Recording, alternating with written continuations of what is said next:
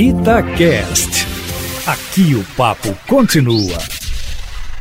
Tem sido assim que o Brasil, de modo geral, vem enfrentando essa pandemia do coronavírus.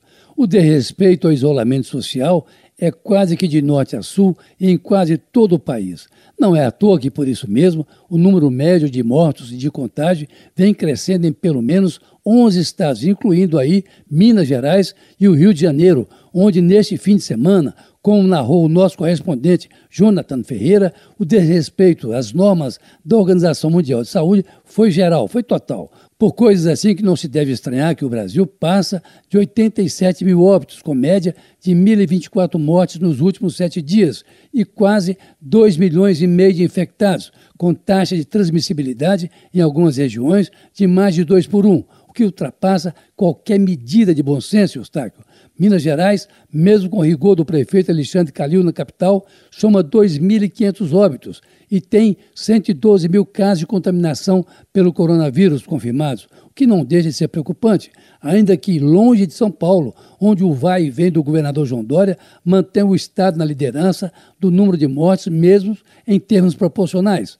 De forma, Eustáquio e Aline, que não é de estranhar que 11 entidades sindicais denunciaram ontem o presidente Jair Bolsonaro à Corte Internacional de Haia por crimes contra a humanidade e, abre aspas, por falhas graves e mortais na condução da pandemia de Covid-19. Comportamento irresponsável, continua a denúncia, é afrontoso às orientações das autoridades internacionais de saúde com a exposição de milhões de pessoas e isso é crime, fecha aspas, diz a ação protocolada em Haia.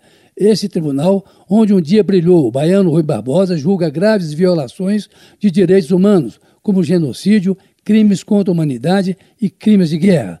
O governo brasileiro ainda não recebeu a notificação e pode até não ser que o caso vá adiante, mas não deixa de ser uma nódoa na imagem do Brasil no exterior, uma coisa que não contribui em nada para melhorar as nossas relações com o restante do mundo, à exceção dos Estados Unidos, onde parece haver uma simbiose absoluta entre o nosso presidente da República e o de lá, Donald Trump, que, aliás, vem passando por dificuldades quando tenta aí um novo mandato. Nesse quadro, Eustáquio, não é de estranhar que o Conselho Nacional de Justiça tenha aberto uma reclamação disciplinar contra o desembargador do Tribunal de Justiça de São Paulo, Eduardo Siqueira, que humilhou dois guardas municipais na cidade de Santos, ambos, aliás, homenageados pela municipalidade tentou dar uma carteirada e ainda rasgou e jogou no chão a multa por ter sido flagrado sem máscara andando pela praia.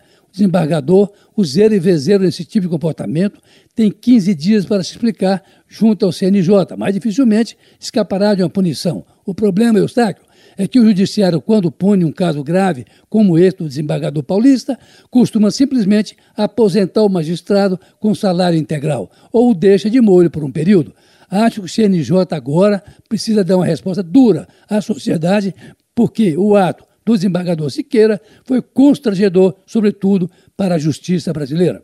Olha, fique em casa, se sair, use máscaras e lave sempre as mãos. Carlos Lindenberg, para a Rádio Itatiaia.